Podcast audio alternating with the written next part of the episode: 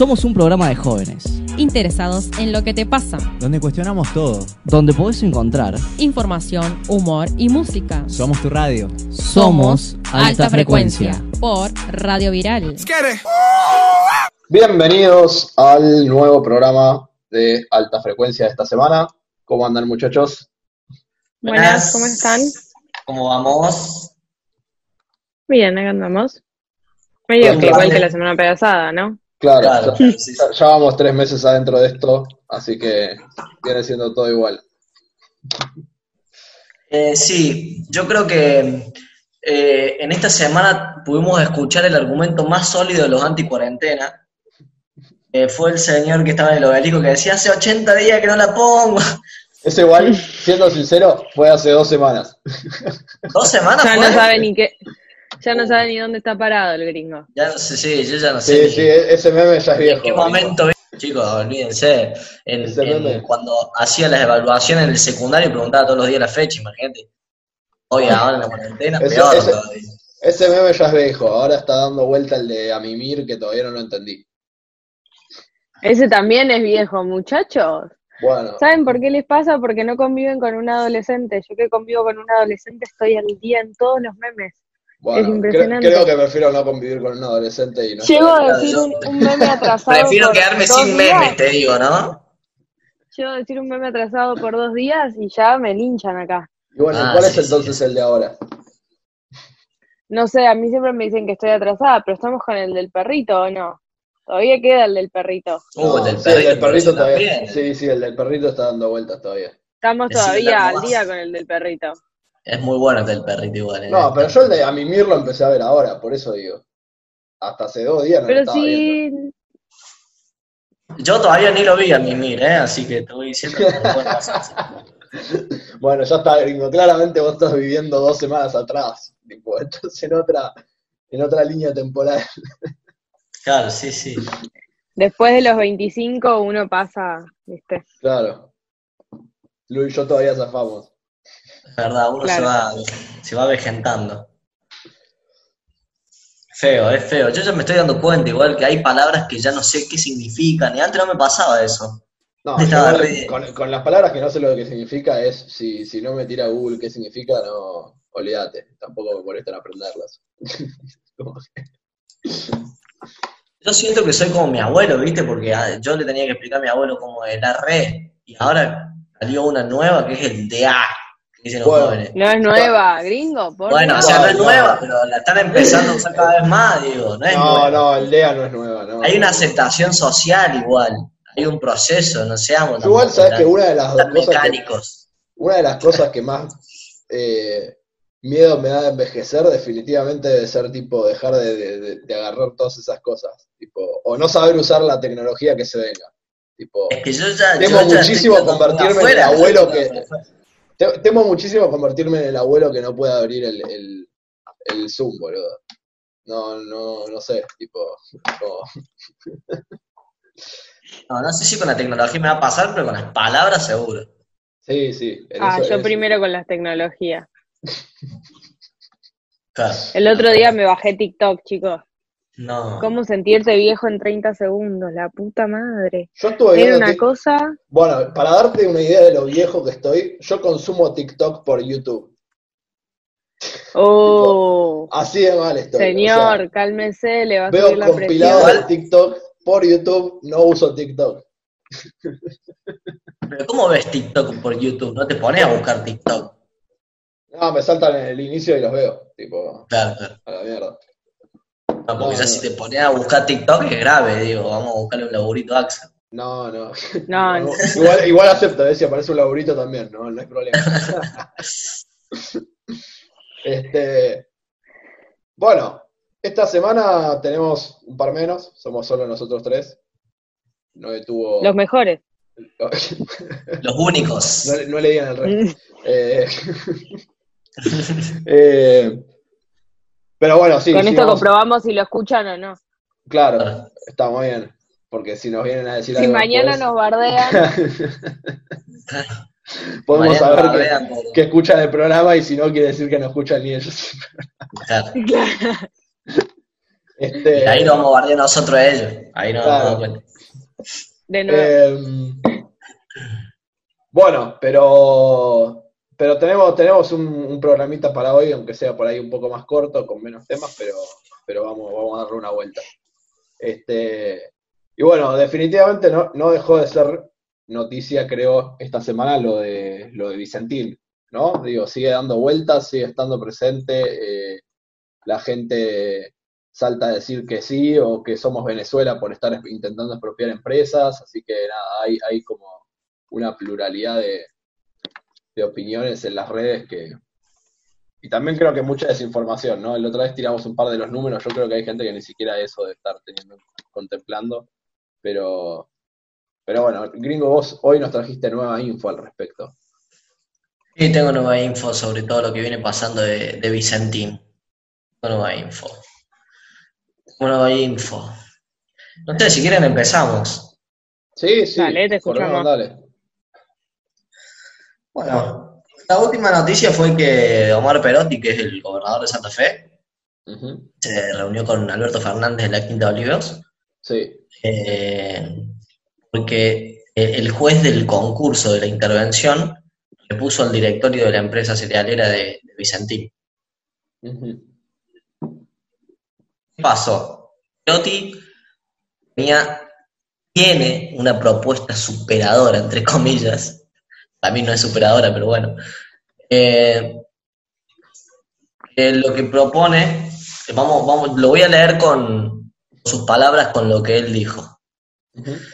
Le hemos pedido al juez Fabián Lorenzini que resuelva una intervención judicial de la empresa para que en el marco del concurso, esto es dejando de lado al proyecto de expropiación, se haga cargo de la administración y el diálogo con toda la masa concursal para alcanzar un acuerdo que permita el rescate de la empresa. Él El dijo, juez se haga cargo de esa charla, digamos. Dijiste. sí, a ver, que haya una intervención es como una negociación para que no haya una expropiación, para que sí haya una intervención. ¿Entiendes? Hasta Sí. que vean qué onda con el concurso y demás. Claro, porque la intervención la habían, habían, el fallo del juez había sido que no, que iban a ser veedores solamente, ¿verdad? Claro, porque cuando los, los cuando ya estaban ahí los representantes que había puesto por, por la intervención, el juez lo que dijo fue, lo que hizo fue bajar a, a simples veedores, a los que mandó el gobierno nacional, y restablecer al directorio de Vicentín. ¿No? Sí, Bueno, Alberto después, por otro lado, dice que no hay marcha atrás. El Estado se va a hacer cargo de la empresa por la herramienta posible, sea por intervención vía judicial o por la expropiación. Y después dijo, los Vicentín se van a ir de la empresa. O sea, sí, sí, saquemos a los Vicentín, cueste lo que cueste, digamos. Por un camino o por claro, otro. exactamente, o por la intervención, que el juez lo apruebe, y si el juez no lo aprueba, por la expropiación. Claro, Eh, Entonces, Alberto Fernández cree- quiere que el directorio de Vicentín no esté más. ¿no? claro. Si negocian ahí que el directorio no esté más, lo que haya una intervención, bueno, pueden llegar a dejar de lado la expropiación. Ahora, yo creo que Alberto lo que quiere decir con esto es que si Vicentín vuelve con la intervención, se va a hacer una expropiación. Creo que a Claro. esto se refiere cuando dice que no hay marcha atrás, digamos. Sí, yo digo, creo que por lo menos, o sea, o el directorio de, de Vicentín viene tomando por ahí una, una postura, creo, bastante irresponsable y por lo tanto tiene sentido esa, ese pedido. Porque digo, después no nos olvidemos que acumuló la deuda que acumuló que hablamos el programa pasado. Exactamente. Eh, a ver, sería. El rescate de Bizantín sería lo mismo, nada más que lo que cambia es el instrumento, ¿no? Solamente la intervención y no con la ley de expropiación, digamos. El tema, yo, o por lo menos por lo que había leído, digo, es que eh, esta, esta intervención, esta nueva propuesta de intervención, digamos, eh, y, y el no planteo de la expropiación, plantea que el concurso continúa. O sea que tranquilamente duraría una intervención hasta que eh, hasta que aparezca algún hasta que el concurso se resuelva. Eso sería así. Claro, O- o no claro, porque la, la clave de la propuesta, dice él, Alberto, es que sería sin los representantes de Vicentín. O sea, que harían los dos interventores que se designaron en el decreto y se agregaría uno por la provincia de Santa Fe, como un triunvirato. ¿No? Está Gabriel Delgado y Luciano Sarich, que designó Sí. el Poder Ejecutivo. ¿No? Sí, Y Alejandro Bento, que sería el de, el de la provincia de Santa Fe. que es el nuevo que propuso. Delgado presidente, vicepresidente Bento, que es el de la provincia, y Sarich vocal, que es el otro del Ejecutivo Nacional. Claro. Este, sí, yo, yo creo que acá va, ¿no? Digo, es, es una cuestión de,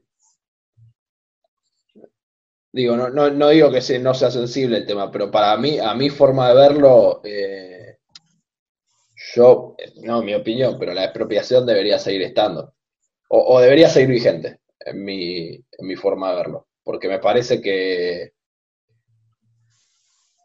por la oportunidad que te representa, ¿no? Económicamente, lo habíamos hablado la otra vez. Tener una empresa así en, en manos del Estado.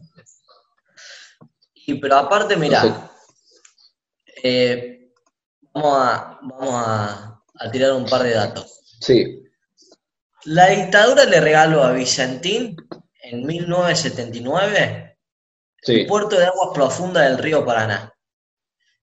Ministro de Economía Martínez de. Lo que hizo fue descuartizar a la Junta Nacional de Granos para que nadie controle lo que sale y entra por los puertos. O sea, empezaba ahí a, planificar una, a planificarse una exportación en manos de empresas nacionales, pero que estén vinculadas, vinculadas al capital internacional, digamos. claro, ¿no? En 1982, Cavallo, ministro de Economía, estatiza la deuda externa de Vicentín, 2 millones de dólares. 2 millones de dólares en 1982, ¿no? No son 2 millones de dólares ahora. sí, sí, sí. 1982. 20 años después, 2001, Vicentín se fuga 135 millones de dólares. ¿Quién puso la plata después? 2001 estamos hablando, ¿no? En la crisis. 2003, un año después, ya tenía 30 millones de dólares de crédito del Banco Nación. 2003, dos años después, después que se fugaron 135 millones. Del 2003 al 2015, 120 millones de dólares más en créditos pidió. Y del 2015 al 2019, 150 millones de dólares más todavía del crédito del Banco Nación. Claro, sí, o sea, viene Toda esa arrastrando. Toda- Pará, toda esa guita, ¿quién la paga? No, no, tal cual. Por eso, por ¿Quién, eso digo paga, ¿Quién le que. paga? ¿Quién le paga, Axel? ¿Quién le paga la fiesta a Vicentín? Tal cual, por eso digo, me parece que, que la idea de sacar la, la expropiación de, digamos, de la discusión que, que está habiendo, eh, a mí por lo menos me parece un error.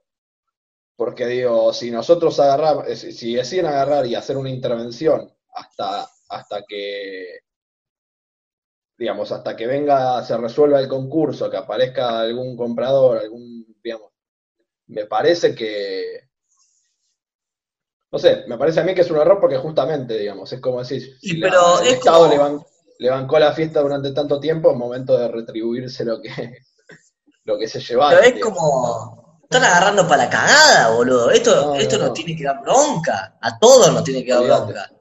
Porque nos están agarrando para la cagada. Piden deuda y ahora piden que rescaten la empresa. Se fugan la plata, piden, piden créditos y, y nosotros, y nosotros, el Estado tiene que, rescatar la empresa. Ah, pero tiene que rescatar la empresa, pero nosotros queremos seguir siendo los dueños. O sea, sí, estaticen sí, sí. La, la deuda, así yo sigo pidiendo, ustedes pelotudos la siguen pagando y listo, y síganme pagando la fiesta de la fuga de dólares, de la fuga de plata. Sí, por, por- eso me parece que, que es, es- todos estos números es algo importantísimo a tener en cuenta porque, digo, cuando se habla a veces de, bueno, el Estado agarra y lo que está haciendo el Estado y cómo no, y, y- y la propiedad privada, digo, y, hay y la deuda pública que tiene, tipo, es como nunca se toma en cuenta, digo, y es como decís, porque la, la guita que nosotros mencionamos la otra vez, digamos, de la deuda que tiene con el Banco Nación, es solamente uno de los tantos...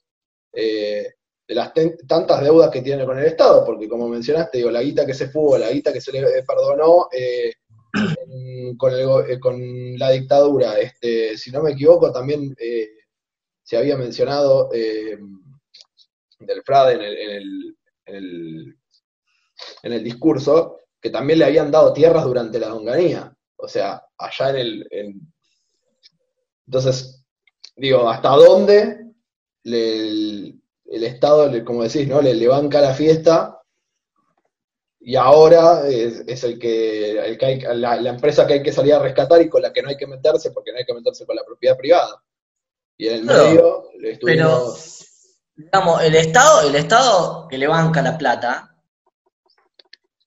la bancamos nosotros. digo. Sí, sí, sí, o sea, eso es el tema. La, la- la estamos O sea, pagando nosotros. no, no nos da bronca eso, boludo, que, no- que nos agarren de pelotudo durante 70 años. Digo, Sí. pará, usemos, usemos un argumento, usemos un argumento, porque acá hay una contradicción también, ¿no? Usemos- vamos a usar un argumento de, de derecha de nuevo, pero viéndolo de otro punto de vista. ¿Cuál es la contradicción esta del banderazo? eh, en contra de que está- estábamos viendo banderazo en contra de la propiedad privada. Se viven quejando de que pagan impuestos y que mantienen no sé qué, y que mantienen negros, y que los planes sociales, y que esto, que lo otro. Y Se estamos- viven y los impuestos y todas las cosas. Y Y también estamos manteniendo a pagando toda la guita Vicentín. que se fuga Vicentín. Estás pagando toda la guita que se fuga Vicentín y de eso no te quejas. Sí, sí, Porque sí, estás a favor es- de la propiedad privada. Es cualquiera, es cualquiera, es, es terrible. Este, por eso digo, ¿no? Cuando, es, es- cuando hay que salir a ayudar a la gente está mal, pero cuando el Estado sale a ayudar a las empresas está bien la propiedad privada y no hay que meterse. Como Estamos todos locos. al extremo. Estamos todos locos. A mí, la verdad, me, me despierta mucha bronca y yo no puedo creer cómo la gente. Claro, bueno, lo que pasa es que después de estos datos, nada, te los tira del frade, digo, no, no te lo tiran todos estos datos. ¿No? No, no, tal cual. O sea, sale, lo- lo- estos los, medios, los se callan. Vos- ya, ya- ya vimos la otra vez la, la, la famosa, que también estuvo dando vuelta por, todo, por internet, la, la entrevista de Cristina Pérez a Alberto, digamos, ¿no? O sea, jamás se mencionan los datos. Lo único que se menciona es, che, ¿por qué estás expropiando o por qué te estás metiendo con la propiedad privada y el derecho a la propiedad privada? Lo único que se menciona es el artículo de la Constitución ese y, y no se mencionan todos los números Pero, que escúchame. ¿Qué, qué pro- expropiación no vale? Expropiación. Si, si la pagó el pueblo a toda la deuda de Vicentín, cual. esa empresa tiene que ser más, más de Argentina que el director de Vicentín. ¿De qué me están hablando, boludo? No, y, y aparte me parece que, que la expropiación es, es una, también una solución a que, digamos, porque si, si se abre concurso, si aparecen, digo, capitales externos, si se extranjeriza la, la, la empresa, digo, ¿cuál es el, no? Digo, me parece a mí que estás perdiendo un, un, este, un recurso muy importante para el país, digo, porque es una de las empresas, eh, es, si no me equivoco, la, la cerealera líder en, en el país, y una de las más importantes también internacionalmente. Entonces, digo, de extranjerizar eso y perder, digo, y toda esa guita que el Estado puso ahí, digo, dejar que se vaya, digo, no, no tiene sentido. Me parece que, me parece, a mí por lo menos me parece que la la, eh, la, expropiación es, es el, por lo menos es la forma correcta de terminar de llevar esto, de desenlazar toda este, esta discusión. Más vale. Y mira, lo último que dijo Alberto dice, los Vicentín se van a ir de la empresa. No puedo negociar con ellos por lo reprochables que son en términos penales. Cuento algo importante. Integrantes de la Corporación Financiera Internacional, con domicilio en Washington, que representan al Banco Mundial, dijeron que estaban a favor de que el Estado se hiciera cargo de la empresa porque saben lo que hicieron Nardelli y el resto de los dueños de Vicentín. Claro, porque tienen deuda con todo el mundo, ¿no? Con todo. bancos también, internacionales privados también. Sí, sí, sí. Sí, porque, o sea, sí, no, no es con los otros. O sea, la- el tema que tiene es que la deuda principal es con el, eh, con el Estado argentino. O sea, la gran Claro, sí, mayor total. parte, digamos, es, pero, pero sí, lo que deben es, es un montón de guita. Este, Así que bueno, bueno, eso tenemos de Vicentín. bueno, Yo y- solo voy a decir que cuando el cordobés se enoja se le sale más el acento. Se come más las heces. se- Se es nota que es más como que sí, sí. No, que a mí me hierve la sangre. No sé ustedes, pero a mí me hierve la sangre. No, sí, totalmente. Solo remarcaba ese dato para cuando lo vuelvan a escuchar. Claro, e- es, lo, lo, lo notás menos porteño que, que de costumbre, digamos, Claro, cuando- como que por lo general está, bastante, claro, lo tiene bastante asimilado el porteño, pero cuando, cuando se enoja, Me tengo que, me tengo que, me tengo que enojar más seguido, ¿viste? Se me está yendo el acento. Claro. Bueno, eh, ¿les parece? Vamos con un poquito de música y después tenemos, Luno sí va a estar comentando un poquito cómo viene la mano con el coronavirus. Hay una muy buena noticia, Lu, Muy buena noticia, sí. Veremos. Bien.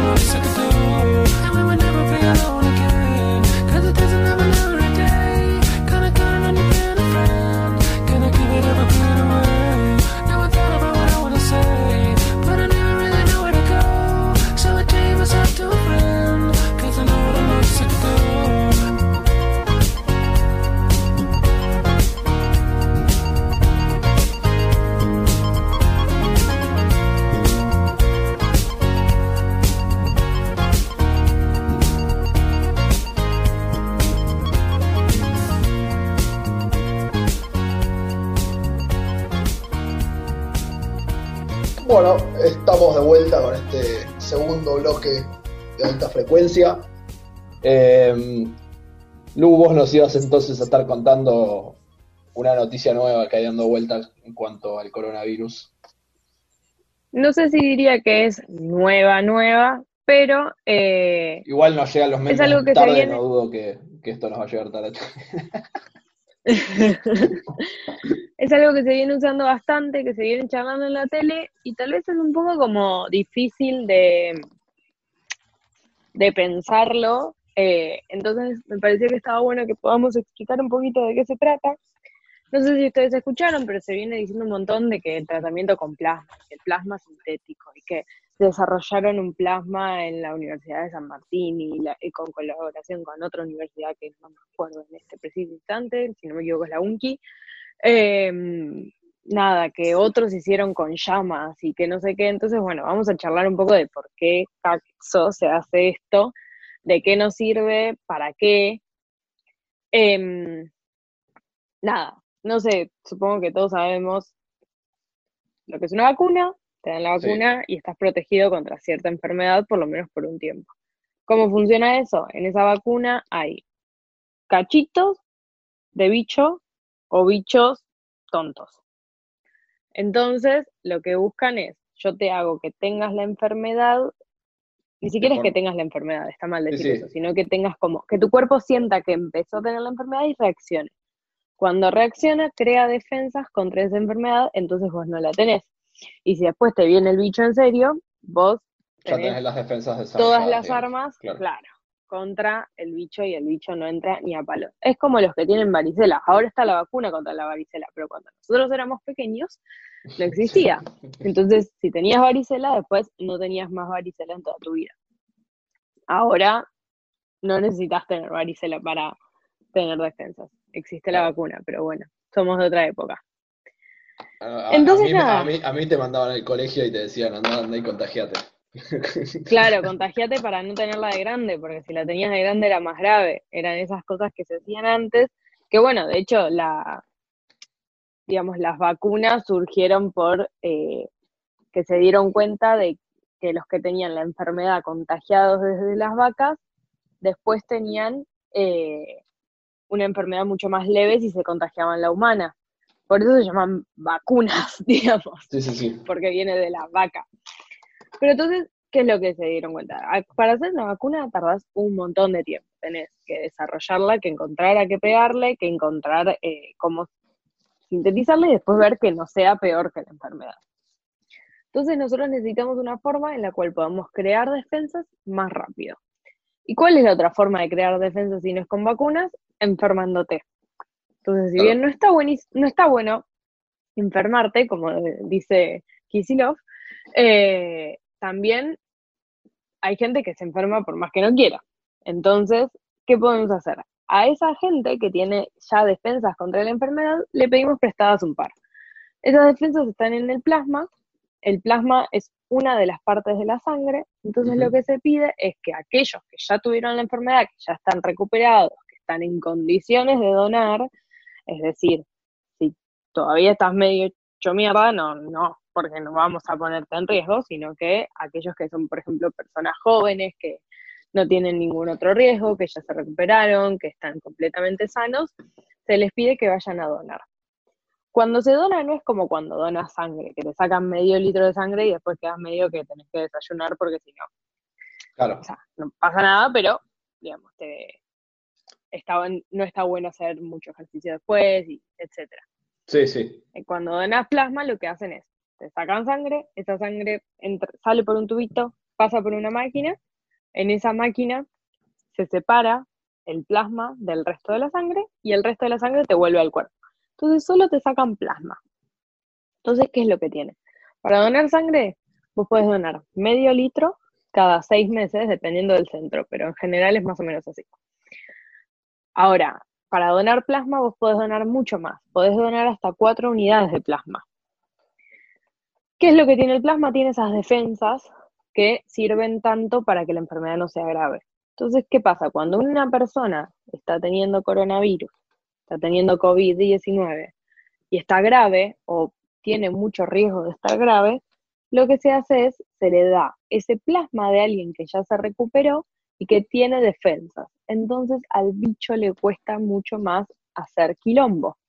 Claro. Entonces uno tiene más defensas y más herramientas para combatirlo y para recuperarse. Entonces, ¿qué es lo que está buenísimo de esto? Cada uno que se recupera puede donar cuatro unidades y cada una de esas unidades puede dársele- darle, dar dosis para varios pacientes. Entonces, cada persona que se recupera puede salvar a muchas personas. Entonces, es súper importante que si tenemos un amigo que tuvo coronavirus, le digamos, flaco, cuando estés bien, anda y doná. Porque podés Claro. salvar un montón de personas que van a estar mucho mejor que... eh, y nada, y no- a uno no le cuesta nada, incluso en algunos lugares te dan el desayuno. Y co- Entonces, eso- nada, eso está- está viendo, digamos, lugares en los que se llevan a cabo estas donaciones, eh, o sea, Sí. los hospitales, es co- como... Hay muchos hospitales, si quieren después en nuestras redes publicamos se en dónde se puede ir. Eh, hay muchos hospitales que aceptan donaciones y también, por ejemplo, hay algunos laboratorios que hacen investigación, pero ahí te piden tal vez un tubito de sangre que es muy poquitito y son dos Claro. minutos. para poder... Entonces, eh, exacto, para poder seguir desarrollando eh, herramientas contra el coronavirus. No, ¿Y qué es lo que surgió ahora? No, no, Sí. no, es que sí, sí, sí, después. Nada, que, que es lo otro que surgió ahora, que en vez de pedir, que todavía no existe, digamos, pero lo ideal sería que en vez de necesitar que cada uno que se recupera pueda ir a donar, se pueda sintetizar esto. Digamos, las vacunas, de hecho, eh, se sintetizan algunas shocks de defensas de inmunoglobulinas, por ejemplo, contra tétanos, se sintetizan, entonces a ver si podemos sintetizar esto. Y es en lo que vienen trabajando distintas universidades, entre ellas la de San Martín y la UNCI, y es en lo que vienen teniendo bastante avance en los últimos días. Sin embargo, todavía eso no se está usando y lo que, por lo que sigue siendo totalmente necesario que si te recuperaste de COVID y estás en condiciones de donar, vayas a los centros de donación para así poder ayudar a mucha, mucha gente. ¿Qué me vas a decir? No, no, digo, que aparte que sí, eso, que, que, que era importante, digo, que, que si uno está en esa posición donar, pues digo, creo que es una forma de colaborar entre todos a que, esto termine cuanto antes, digo, si, si tenemos, o no, o, o, que se salven más vidas, digamos, en, en- por lo menos en el proceso de los pacientes que están en recuperación o que están graves, digo. Es este, Totalmente. digo, como que eh, a mi forma de verlo es, es la, la, no como el grano de arena que puede aportar cada uno si estuvo en esa situación para poder ayudar en que en que se siga desarrollando. Totalmente. ¿Esto, Lu, lo estamos haciendo solamente acá o lo están haciendo en otro lado del mundo? Se hace, se hace en otros lados. Eh, lo que no sé es en cuáles otras enfermedades se ha probado, pero digamos, se viene viendo que funciona. No puede ser un tratamiento porque nunca vas a tener tantas unidades como para tratar a todo el mundo, pero la verdad que cuando alguien, de hecho, si no me equivoco, a Isaurralde le dieron esto, eh, porque cuando empiezan a deteriorar la capacidad respiratoria, se les da el plasma para que puedan combatir mejor la enfermedad y no entren en cuadros tan graves. Claro. ¿Se le habrán dado a Menem, que salió recuperado de, de terapia? Pero no, No. tenía COVID. Ah, no, tenía neumonía nada más. Bueno, hijo de puta, yerba mala nunca muere. Es impresionante. Esa frase se aplica perfecto a ese tipo. Este, no, bueno, la verdad que, que creo que es, es, es una noticia espectacular y es, es, por lo menos a mí desde que arrancó todo esto me, me choca mucho cómo se pone en juego lo que es el tema, ¿no? de la investigación y la medicina acá en el país y lo importante que es desarrollar, ¿no? La ciencia. Lo, lo- hablamos muchas veces, creo, en los últimos programas y, y cómo, digamos, cómo vienen aportando con toda esta situación, pero digo, creo que es algo en lo que te, te- a mí por lo menos digo, me genera orgullo y, y- y es impresionante ver todo esto que están haciendo, que está haciendo el mismo país, digo, porque digo, también, eh, pese a todas las agravaciones que venimos sufriendo en las últimas semanas, Digo, es, es impresionante, creo, el nivel de como de control que viene teniendo la Argentina en comparación a veces a otros países en cuanto a la cantidad de infectados, la, la cantidad de muertos, o sea, viene... Nada, no sé, creo que lo- se viene llevando bien, muy bien y, y con buenas medidas. La viene pegando. Ujú. Y eso es gracias al nivel científico que tiene la Argentina. Digo, sin el equipo de científicos y asesores que, que ha tenido el gobierno, no, Tal no cual. se podría haber llegado a donde se llegó. Bueno, che, y como para cambiar de tema, ir, ir viendo ya hacia el, hacia el final de- del programa de- del día de hoy, ¿qué, qué vienen viendo en Netflix? Yo, Qué buena pregunta. yo, yo Yo- Dale, a ver. Mandale, mandale, Nico, porque se te notó entusiasmado, gritaste ahí yo, tipo, y como que venías con el envión, dije, no, no quiero frenarte. Yo estoy viendo, a mí me gustan mucho las, eh, lo que tiene que ver con la historia y me gustan mucho las novelas históricas que son parte ficción pero basadas en historia, Claro. ¿no? Como Vikings, por ejemplo, una novela Sí. histórica, digo, es una, una To- serie Todavía, histórica. todavía me falta la última temporada y es una de las cosas que me debo esta cuarentena. Es un gran error no haberla visto todavía. Bueno, si yo también, ¿sabes qué pasa? Que a mí Vikings me aburrió, ¿viste? Me hizo, se murió Ragnar y no la quise ver más. No, Eh. tenés, a Ivar, que es zarpado personaje. Ah, pero no, no, no, no, no, no, no, no, no. No no No es lo convence. tuyo, está bien, está bien. No, no, no, no me convence. Eh, estoy viendo una novela turca que se llama Resurrección Ertugrul. Eh, ¿Qué? eh, calculo yo que hasta lo que vengo viendo debe ser como el San Martín de allá. Es toda la época de, de las cruzadas el- en, el imperio Yucida, de los turcomanos, bueno, toda esta historia de, de las tribus y, y es, está, muy, está muy linda, pero no solamente por interesante a mí de la historia, sino que cualquiera la puede ver y es muy entretenida. Eh, es atrapante y está, está muy buena. ¿Y está en Netflix? Eh, está en Netflix, sí, la estoy viendo en Netflix. Ah, Eh, voy por el capítulo 20, por ahí, así que estoy bastante enganchado con eso, está muy bueno. Si le gusta la historia y le gustan las espadas y todas esas boludeces como Viking, como Game of Thrones, esta es una buena opción. No al nivel de Game of Thrones, porque no hay. No, no, al igual acá no, habla- no, hablamos, no hablamos de Game of Thrones. No, no, Ah, nadie habla digamos, de eso ya está. Es- mucho tampoco, No, ¿no? no. Nadie habla La de Game of Thrones porque después, después de ese final no, no, no, no merece ni ser nombrada. No, no. Eh, digo, muy buena producción igual de la serie, ¿eh? Muy buena. Todo. Así que, nada, si les interesa pueden verlo. Sí, yo, yo vengo. Como que no sé, tuve por ahí al principio de la cuarentena mi momento en el que vi varias series, películas y eso, pero después tuve, no sé, me agarró paja de seguir viendo series. Estoy, lo único que estuve viendo fue Community, que la había mencionado previamente, este, y, que me- me vengo cagando de risa. Este, y lo otro que así como que tengo pendiente, el otro día tengo, tengo mucha gente que me está insistiendo para ver Dark, porque se viene la tercera temporada y me dijeron que está buenísima. Y eh, Complicada. complicada, ¿por qué? O sea, hay que verla con atención. Ah, sí, sí, Yo la tuve que ver dos ficción.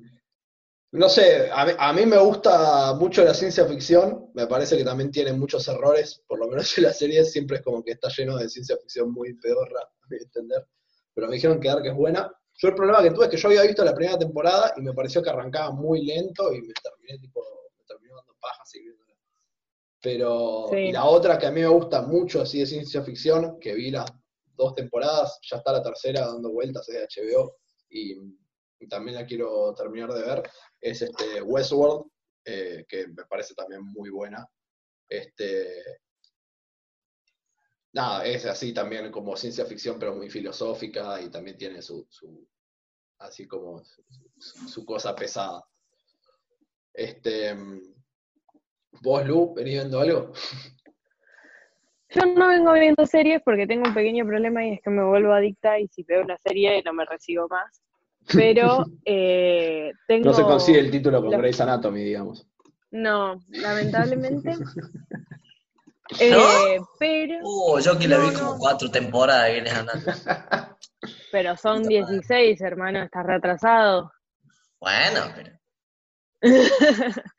Yo me vi las 16. Pero no, más allá de eso. eh, que vengo, lo que sí tengo es que los viernes veo unas películas con algunos amigos, entonces todas las semanas tengo alguna película para recomendar o para no recomendar. Como La con que vi ayer- amigos. Sí, con Netflix Party. Claro. No, ¿qué es eso? Y ves todos al mismo tiempo la misma película, es una página, una extensión de Chrome. Muy Pero- bueno, no lo conocía. ¿No la eso. conocías, gringo, por el amor de Dios?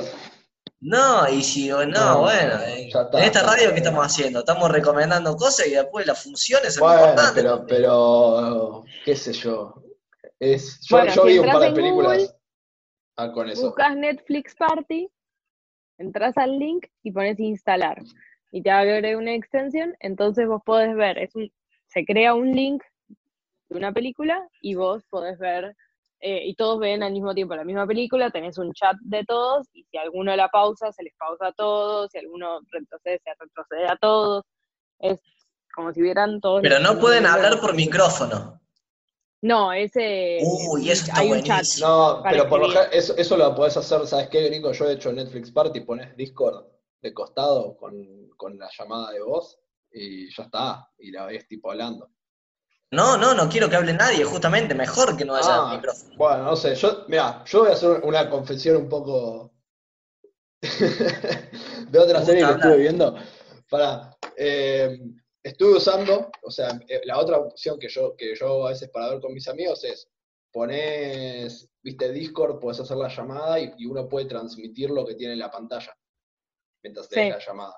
Entonces lo que hacemos es si uno tiene descargada la serie, la ponemos a, a- la pone a reproducir uno y le comparte pantalla al resto y se puede ver perfectamente.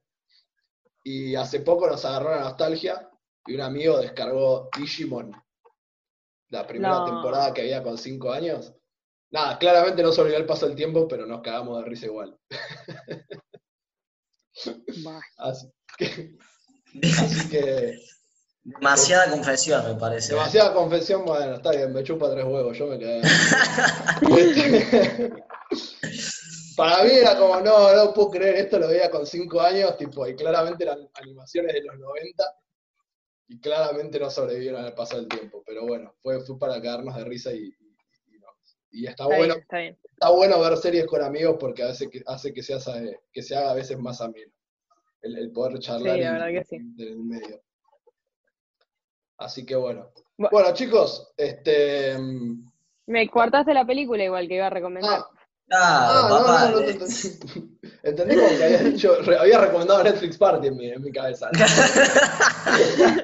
Era buena igual, era muy buena. Sí. Bueno, una película que tengo para recomendar es, eh, se llama The Gentleman, o creo que la traducción es Los Caballeros, que está en Netflix, que es sobre como mafia eh, británica, pero es así me- como medio naif, como que no es de la mafia así de que, o sea, sí, todos se matan, pero tranqui, no de guerra muy brutal, sino más como estratégica y medio graciosa. Así que nada, se las recomiendo porque está muy buena. Actúa el de Interestelar, Matthew McConaughey. Algo McConaughey, sí. Eh, nada, se las recomiendo porque la verdad que está muy buena. Bueno, buenísimo. Este, Ahora sí, podés cerrar. Está bien. Bueno, entonces eh, nos veremos en la siguiente semana viendo qué noticias siguen surgiendo. Dale. Estamos, gringo. Bueno, nos vemos la próxima entonces. Vamos a la próxima. Un saludo a Nos vemos todos. la- el próximo programa. No voy a hacer Bueno, eso, ahora no, tenemos. Jing. Sí, no, no. Hasta luego. Chao, buena semana.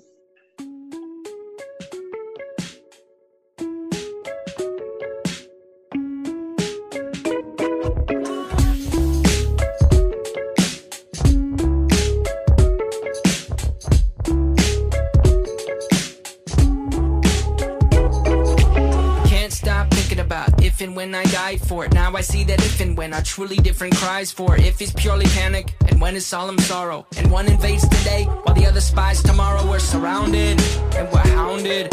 There's no above or under or around it. For above is blind belief, and under is sword is leave, and around is scientific miracle. Let's pick above and see. For if and when we go above, the question still remains: Are we still in love, and is it possible we feel the same? And that's when going under starts to take my wonder. But until that time, I'll try to sing this.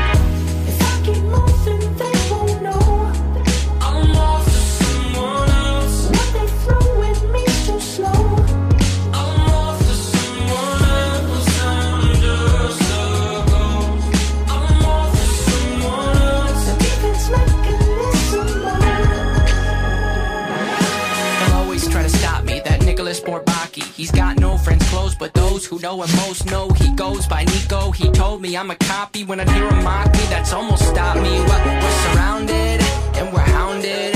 There's no above or a secret door. What are we here for if not to run straight through all our tormentors? But until that time, I'll try to sing this.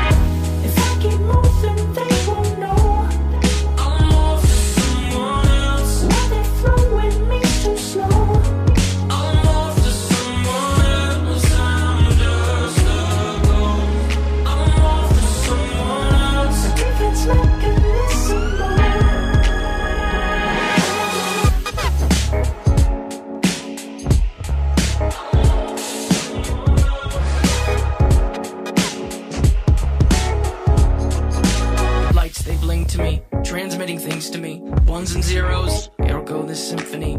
Anybody listening? Ones and zeros, count to infinity. Ones and zeros, I'm surrounded and I'm hounded.